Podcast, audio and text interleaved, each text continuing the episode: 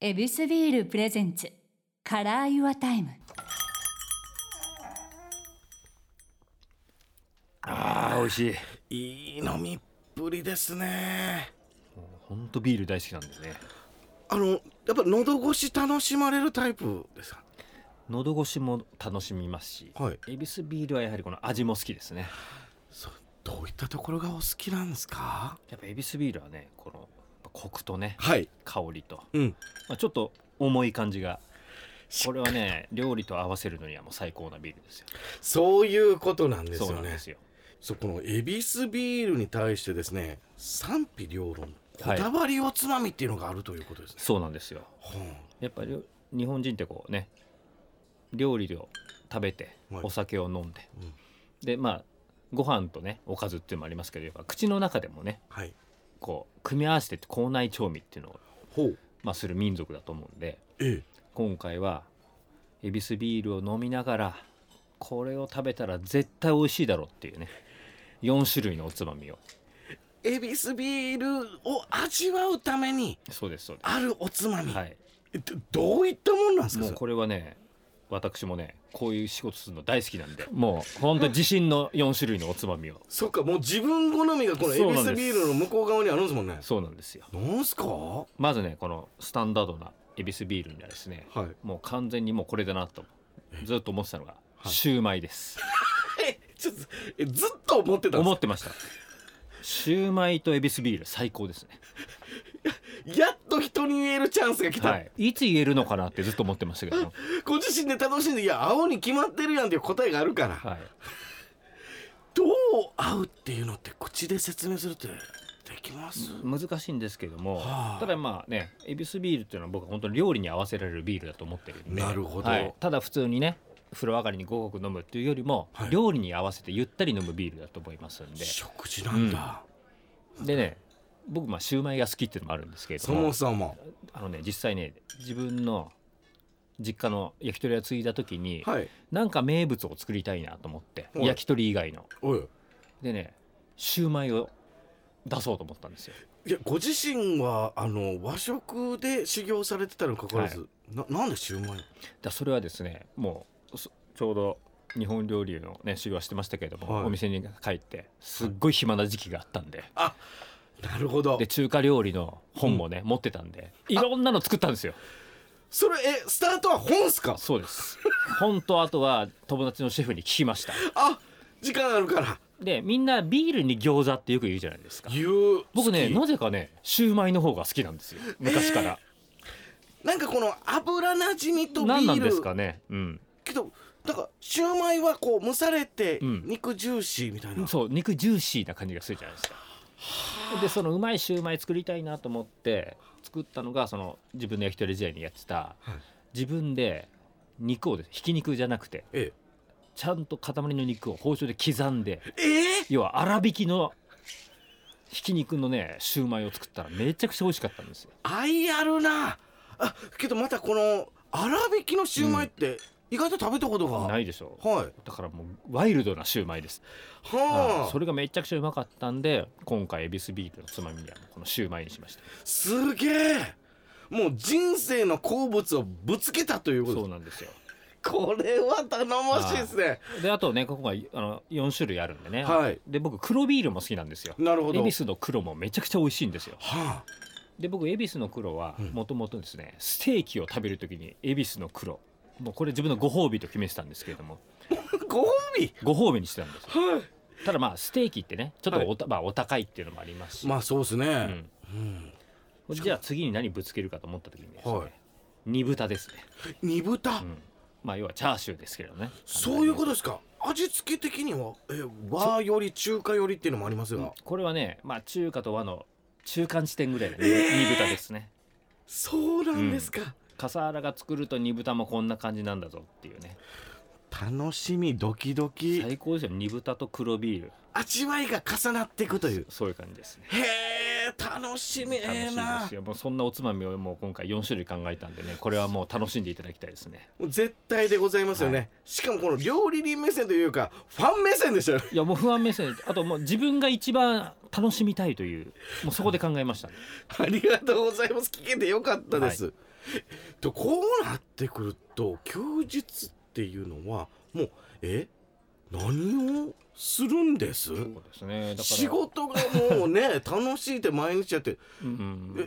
休みっていう休みをバーンと取ってしまわないってことなんですよね。そうなんですだから本当に絶対ここは休みたいって決めとけば、うんまあ、一応自分で休みを決めてるんで休もうとも休めんですよはい例えば、勉強のためにちょっとフランス行ってくるわとかねそれも勉強や。そうですね、まあ、食べまくって帰ってくるってやつですけど なるほど。そういうのはもう意識的に休みましたけれども、うんでも最近はね本当にまあ仕事が楽しいっていうのと仕事でまあいろんなとこ行けるっていうのもありますしねああ、なるほ国ど。内で言えば僕例えばお店は名古屋と金沢にもあるんでありますまあ、そこ行くだけでもちょっとした旅行じゃないですか、あとは昔はねあの子供が僕3人いるんですけどちっちゃい時はねやっぱ遊んであげなきゃと思って、うん、日曜日はなるべく休むようにしましたけれども、はいもう今みんな大きいんですよああ、そっか。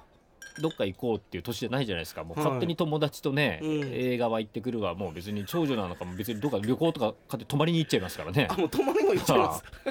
もう大人ですからそうする なとほど。日曜日休み取ったって別に子供たちがねみんな友達と遊びに行っちゃうでしょだからもう朝からサウナ行ったりとかもあ、そういうことうなんだ。せいぜい僕が好きならもうそのぐらいですねサウナとか銭湯に行くぐらいです ねで、サウナ行って、そ結しそう局。そうしたら自分の体を使って肉の火入れを勉強いや、ででも結局飯のこと。すごいですね、それは。ほんとそんな感じですねあ、あの。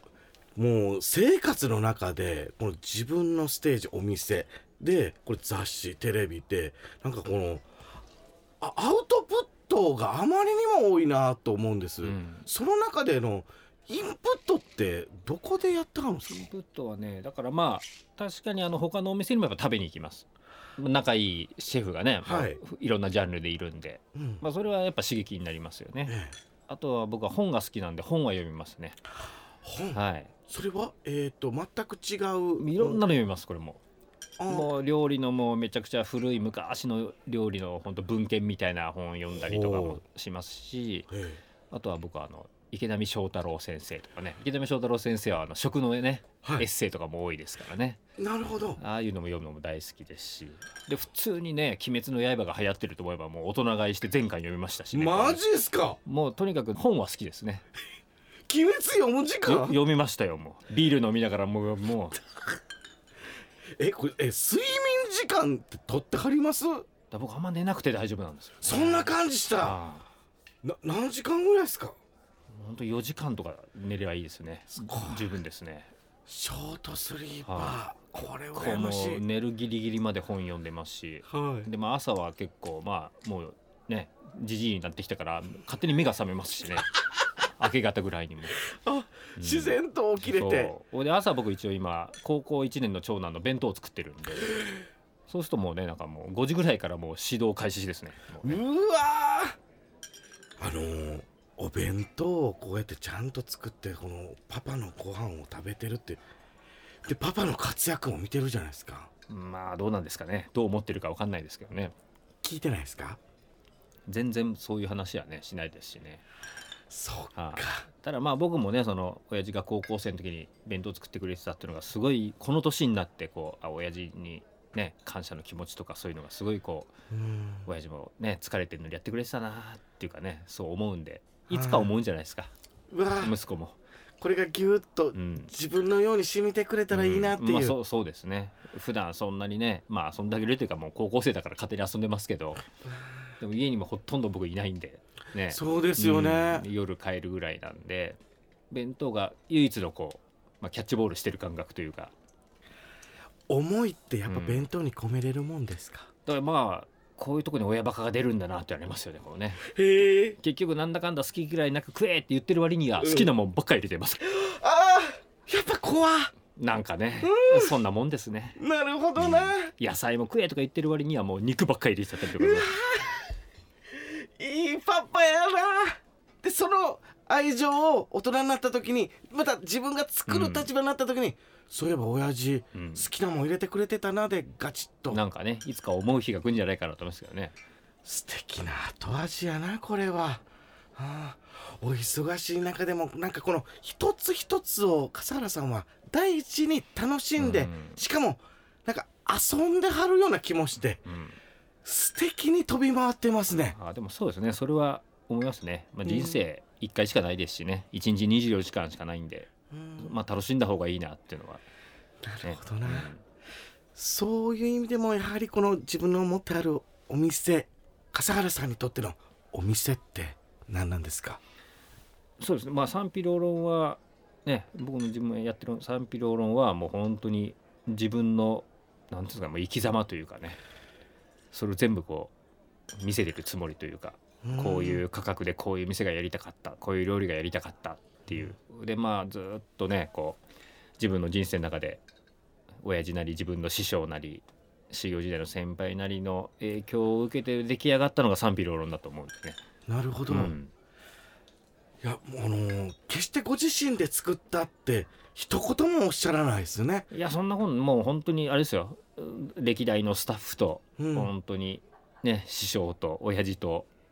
みんなのおかげだと思いますよこれねあとまあ料理界の仲いい友達たちとねねえ、そういうことなんですね、うんご自身の人生がこのお店に投影されてて、そうですねこんな店やったら自分が行きたいなっていうのをやってるつもりなんでねこう、うん、そっか自分自身を出すんではなくて自分がお客になった時の全てを与えるという、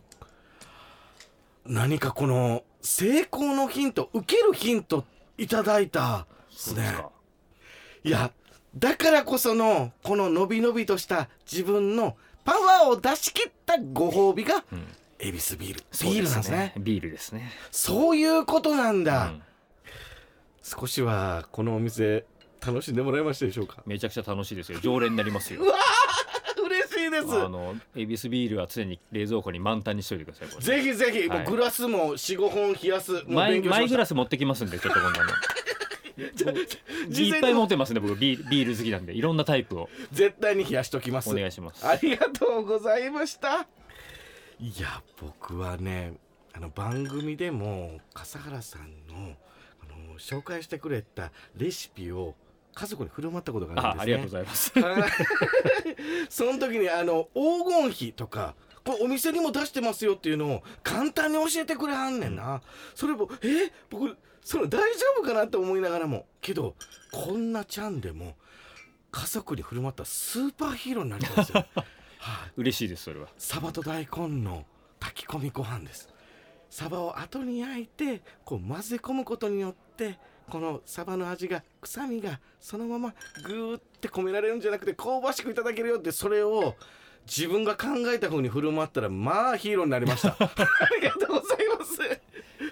光栄ですとまた皆さんをヒーローにしていただけたらと思います、ありがとうござあいりがまとしうごたざいましたえらいこっちゃでございますもうこんな時間恵比寿ビールプレゼンツカラーユアタイムお相手は日曜日だけこの店のカウンターに立つちゃんかわいでした